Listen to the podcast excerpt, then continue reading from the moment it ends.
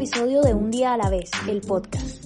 Este es un espacio que utiliza el poder de la conversación en la búsqueda del despertar consciente hacia un estilo de vida más saludable. Les habla Nat y en esta ocasión conversamos con la psicóloga y coach organizacional Mari Viana Marzola. Ella es especialista en seguridad y salud en el trabajo, experta en psicología positiva y programación neurolingüística.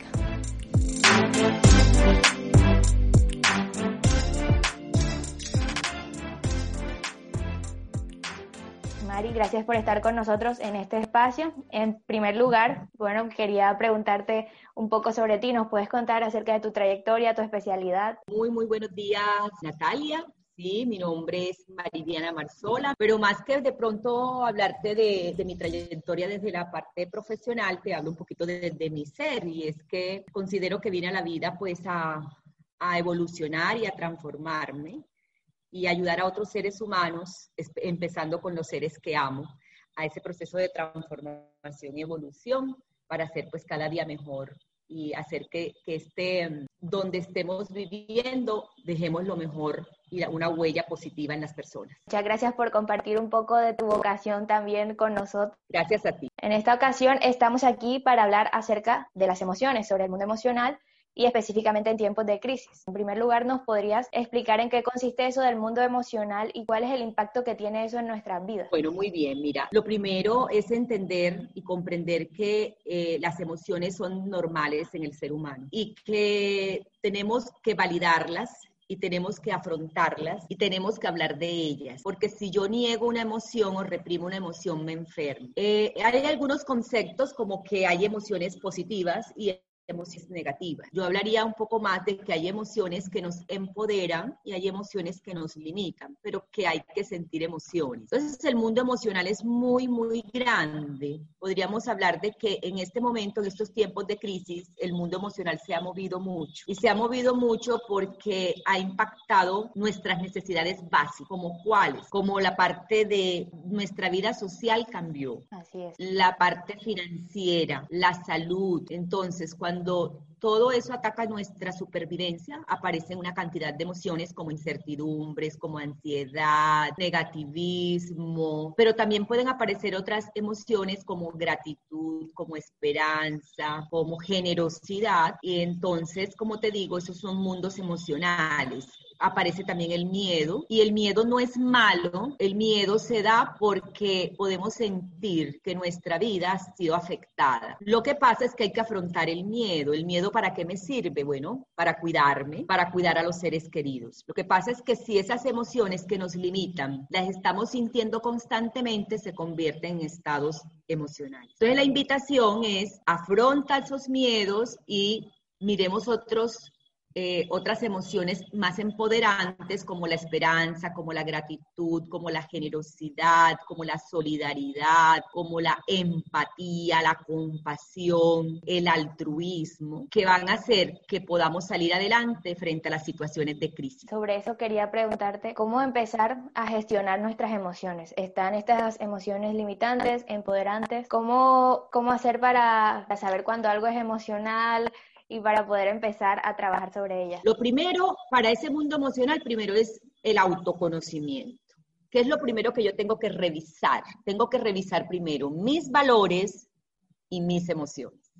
Porque así como son mis valores y mis emociones, así está mi vida. Entonces, te pongo un ejemplo, unos valores que nos caracterizan. Entonces, la persona puede decir solidaridad, eh, altruismo, honestidad, responsabilidad eso dirige mi vida. Yo no tengo que estar detrás de una persona para que cumpla con eso, porque esos son sus valores. Entonces, esos valores son los que hacen que sean el norte. Y así como están hoy mis emociones, así también está hoy mi vida. Entonces yo reviso cómo están hoy mis emociones. Por eso hay una gama emocional muy grande y entonces uno dice, bueno, hoy qué emociones son las que más tengo? Incertidumbre, miedo. Entonces primero reconozco mi emoción.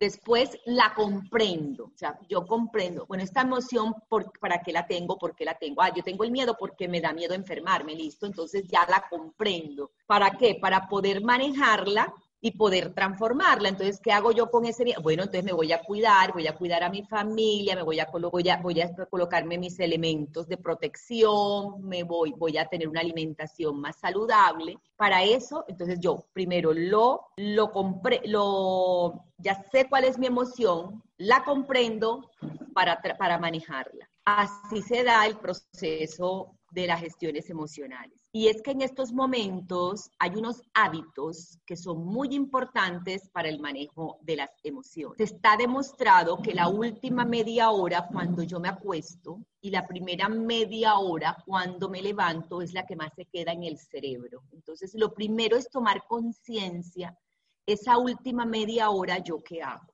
Y esa primera media hora, cuando me levanto, cuáles son mis hábitos. Te pongo un ejemplo. Me voy a acostar, ya voy a dormir y escucho una noticia desagradable. ¿Qué pasa si me acuesto enseguida? Eso es lo último que quedó en el cerebro. ¿Qué pasa si me voy a acostar y discutí con mi familia? Es lo último que quedó. ¿Y qué pasa si yo me voy a acostar y lo último que digo es que pereza lo que me toca mañana hacer? Es lo último. O antes de acostarme, comer abundantemente. No voy a poder dormir bien. Estas emociones se pueden cultivar unas en lugar de otras, digamos, las emociones empoderantes en lugar de las emociones limitantes. Claro, pero... Supongo que ahí entran los hábitos. Así es, pero mira, algo importante, yo cultivo mis emociones, entre comillas, positivas, porque como te digo, las otras emociones nos sirven, todas las emociones nos sirven para algo, para yo reconocer algo. No puedo negarlas. En mi vida van a aparecer emociones como el miedo, como la ansiedad, como la incertidumbre y es normal que muchas veces pase. Sin embargo, yo también tengo otra gama de emociones. ¿Cuáles son las emociones que yo cada día puedo empoderar más? Pues el agradecimiento. Entonces, las personas dirán, pero ¿cómo un agradecimiento en estos momentos? Pues hay que agradecer, porque hoy estás respirando, porque pudiste ver, porque tienes la oportunidad y este día no se va a repetir. Es el único día hoy que no se va a repetir más. Entonces tienes la oportunidad de hacer muchas cosas. Entonces la oportunidad de, de ser generoso, la oportunidad de conectarte con las personas, de dar lo mejor de ti. Entonces uno empieza a um, enfocarse en emociones que te generen más bienestar emocional. Por eso los hábitos. Entonces, ¿cuáles son los hábitos? Cuando tú te levantas, es, hay que tomar conciencia de cómo nos levantamos. Uno de los primeros hábitos fundamentales cuando uno abre sus ojos es agradecer. Hay otro hábito fundamental y es conectarte con los seres que tú vives. Es decir, tú te, si tú vives con tu familia, con tu mamá, con tu papá, con tu hermano, ¿cómo te conectas? ¿Cómo das esos buenos días? ¿Cómo te conectas con tus compañeros de trabajo? Sabemos que hay algunos que tienen en este momento trabajo remoto.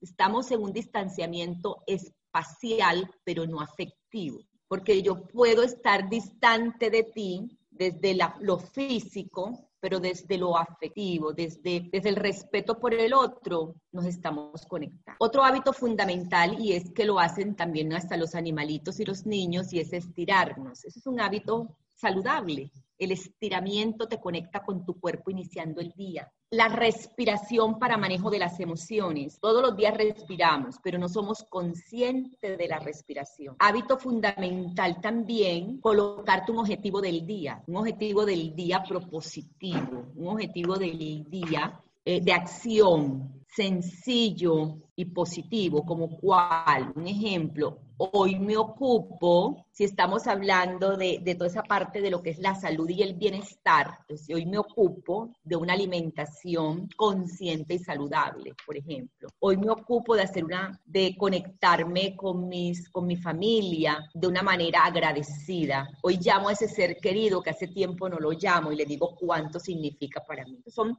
hábitos, objetivos del día poderosos. Y lo otro es prioriza lo que vas a hacer durante el día. Y según mi fe, oro o medito o rezo. Esos son hábitos que liberan sustancias saludables como cuáles, y eso es, eso es químico, bioquímico, como la endorfina, la serotonina, la oxitocina y la dopamina. Lo contrario, cuando yo estoy demasiado estresado, que libero adrenalina, noradrenalina y cortisol, que es lo que más me produce enfermedades. Y lo mismo ya pasa en la noche. En la noche, ¿qué debo hacer? Esa última media hora, si escuchaste algo desagradable, no te acuestes enseguida. Nos estamos sobreinformando. es importante estar informados, pero no sobreinformarnos. Entonces, hábito también fundamental cuando me voy a acostar en esa última media hora. Agradecer, escuchar algo agradable, chequear tu objetivo del día, estirarte y respirar tus emociones. Eso es fundamental, esos hábitos, como hábitos de regulación emocional. Y otros hábitos que es muy importante tener claros en este momento de,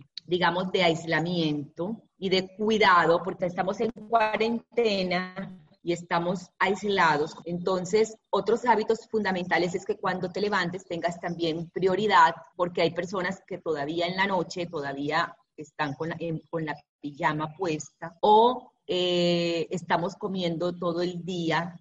Entonces también es tener como esos hábitos cuando me levanto, arreglar todo, eh, organizar el puesto donde voy a trabajar, eh, organizarme yo como si yo fuera a salir y empezar esa, hacer como toda esa prioridad para que mi cerebro esté bien enfocado. Muchas gracias por eso, me parece muy interesante lo de asumir este tipo de hábitos para no, volvernos locos, por decirlo así, en esta pandemia. Yo, bueno, tengo varias preguntas, pero primero quería preguntarte sobre, hablaste sobre mm, alimentación. las emociones también afectan la relación que tenemos con la comida. Te lo pregunto porque, eh, bueno, por ejemplo, lo que decías de que estamos, si estamos en cuarentena, estamos comiendo todo el día o si nos sentimos ansiosos estamos comiendo o dejamos de comer si estamos estresados, bueno, dependiendo también de la persona. O por ejemplo, si vas a celebrar algo, está la comida ahí, si, eh, no sé, si un niño se porta bien, le das un dulce de premio. Creo que las emociones las hemos también culturalmente ligado a la comida y quería que me contaras un poco al respecto, ¿qué opinas tú? Lo que pasa es que el alimento está ligado al afecto. ¿Qué quiere decir eso? Que muchas veces, si tú te das cuenta, tu mamá, mi mamá, cuando, cómo nos manifiesta que nos ama a través del alimento. Entonces, si yo voy a visitar a mi mamá, lo primero que me tiene es una abundante comida. Y el día que le digo, mami, es que mira, estoy haciendo, estoy cuidándome y demás, me dice que ya no, ya, ya no me quieres porque no te comes toda la comida. Entonces, el, alimento está muy ligado a la fe. Eh, y por eso también está ligado a la parte emocional cuando nosotros estamos en estados emocionales, pasan lo que yo te escuché en este momento.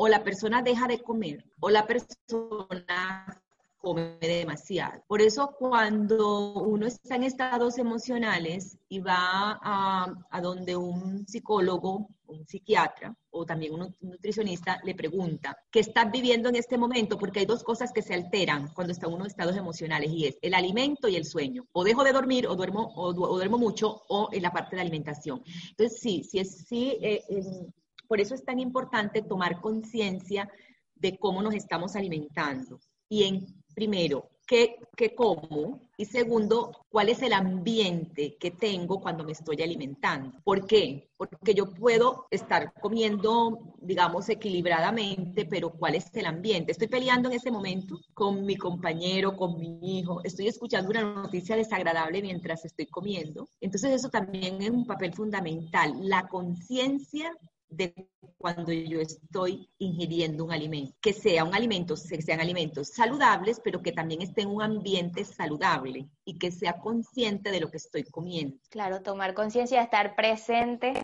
en el momento, en las acciones que estamos realizando. Yo estoy totalmente de acuerdo contigo y creo que eso del aquí y el ahora se aplica un poco a todo lo que hacemos. En los hábitos que tú nos contabas anteriormente, está totalmente presente estar aquí y ahora que y consciente de que estás haciendo este hábito, que lo estás haciendo de una forma u otra. Es lo que he entendido y creo que estoy totalmente de acuerdo. Te quería preguntar, ¿se gestionan solo las emociones eh, negativas o también las positivas? Todas las emociones nos gestionan y nos y, y, están ligadas con la alimentación, porque yo también es, puedo estar muy feliz y, y con esa felicidad, con esa alegría yo puedo también empezar a comer, ¿cierto? Por la alegría. Pero generalmente lo que más nos causa el desequilibrio de la alimentación es, por ejemplo, la ansiedad. Es una de las emociones que más nos, nos desequilibra la parte de la alimentación, cuando estamos ansiosos. Entonces, cuando estamos ansiosos o cuando estamos estresados, eh, o, nos, o comemos mucho o no comemos casi.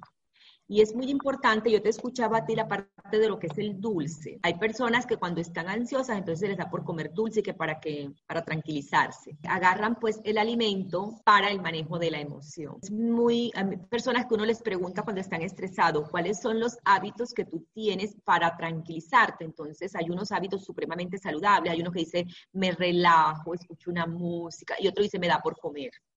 O me da por ir a hacer compras, ¿cierto? Entonces, qué rico uno ir a comprar y qué rico uno tener una buena comida, pero que eso no sea eh, lo que a mí me quite la ansiedad, porque se convierte después en un problema mayor. O la persona, por ejemplo, que cuando está eh, estresada o cuando está ansiosa, en este momento está demostrado, en estos momentos de pandemia, se ha demostrado que, se, que, que ha, también se ha disparado mucho la parte de eh, sustancias psicoactivas. Entonces las personas están tomando más eh, alcohol, eh, están fumando más. Entonces esos hábitos son hábitos poco saludables. Y para cambiarlos, ahí entra el autoconocimiento y también decidir, o sea, nadie puede decidir por ti, tú tienes que decidir tú mismo cambiarlo. Sí, o sea, entonces, ¿qué tengo que hacer? Primero el autoconocimiento, como te decía. Uno, para resonar con mis emociones, primero tengo que conocer. ¿Qué tengo que empezar a mirarme? ¿Cómo están hoy mis valores? Cómo están mis emociones, cómo están las fortalezas, y por eso yo sugiero que hagan, hay una prueba de fortaleza súper bonita, que es gratuita y que es en, la hacen en, en Google, que es a nivel, validada a nivel mundial, y uno puede colocar ahí desvía fortalezas, ahí te sale algo que dice authentic happiness, auténtica felicidad, tú ingresas ahí, te registras y puedes hacer tu prueba de fortalezas, porque está demostrado que tenemos más de 75 fortalezas y 24 fortalezas personales. Entonces, ahí tú vas mirando cómo están hoy tus fortalezas. Todos tenemos fortalezas, solo es que hay algunas fortalezas que están un poco más altas y uno un poco más bajas. Entonces empiezas a mirar también tus fortalezas, te empiezas a conocer un poquito más y empiezas a mirar cómo está esa gama de emociones. En Google también se llama la flor de Plutchik. Ahí tú miras toda la gama de emociones que hay.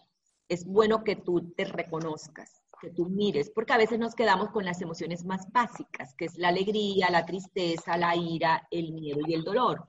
Y tenemos muchas más emociones, como incertidumbre, como asco también, como una emoción que yo tengo y que yo tengo las herramientas para realizar cualquier cambio que yo desee.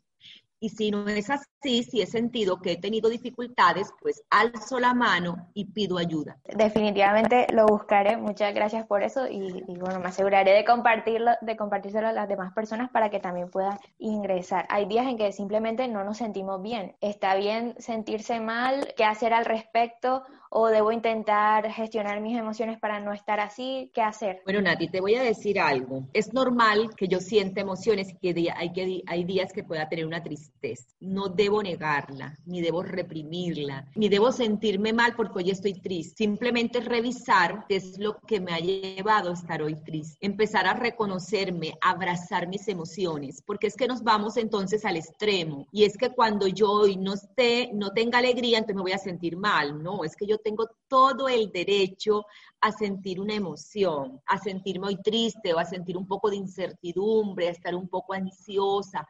Es normal, solo que tengo que revisar qué me ha llevado hoy a estar así. Lo que no me va a, a, generar después bienestar es que todos los días yo esté triste. Entonces ahí sí yo tengo que empezar a mirar qué es lo que está pasando conmigo.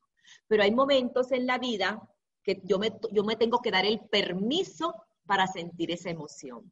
Tengo que darme el permiso para sentirme vulnerable, porque la vulnerabilidad me lleva a reconocerme que soy una persona que puede ser valiente. Yo tengo todo el derecho a sentir mi emoción. Abrázala ese día, pero para que la puedas reconocer y después colocar otras emociones que más te empoderen. Muchas gracias por eso y ya para finalizar y siguiendo esa línea, ¿podrías dejarnos una tarea, algo que podamos hacer, que empezar a aplicar para iniciarnos en este camino de resonar con nuestras emociones? Claro que sí. Bueno, primera, la primera actividad que yo les diría es tomar conciencia de estos hábitos que les dije. Estos hábitos se deben hacer por 21 días seguidos. ¿Y cuál es la respiración que les comparto? Lo primero, la respiración natural y consciente para manejo de las emociones se debe hacer en tres tiempos. Hay muchas respiraciones, pero esta es súper buena y es 426, ese es el, el ciclo, 426, 426. ¿Eso qué quiere decir? Inhalo contando 4, detengo el aire contando 2 y boto el aire contando 6. Eso se hace tres veces. Se puede hacer circular, o sea, inhalo por la nariz, boto el aire por la boca, aunque la mayoría de las técnicas de respiración emocional son nasales. Inhalo por la nariz, exhalo por la nariz. Y recuerden que la respiración, cuando inhalo, se debe inflar el abdomen y cuando exhalo, el abdomen entra. Esas son las respiraciones para manejo emocional. Esta es una respiración súper buena que se debe hacer cuando me acuesto y cuando me levanto. ¿Y dónde debo hacerla? La debo hacer acostados, en la cama ya cuando ya esté acostadita. ¿Qué quiere decir eso? Que cuando tú sientas ira o cuando tú sientas una emoción que te exalte, te vamos, te vas a tranquilizar más rápido. No quiere decir que no sientas emociones. Las emociones hay que sentirlas. Solo que si haces esta respiración, lo que haces es que te regulas para poder pensar y actuar mejor. Vale, entonces eh, respiración 4, 2, 6. La hacemos tres veces en la mañana, en la noche. Mari, muchísimas gracias por compartir tu tiempo con nosotros, por compartirnos algo de luz, por sacar de tu tiempo para hablar con nosotros en este Con todo el amor. Muchísimas con todo el amor, Nati. Muchísimas gracias y que Dios los bendiga.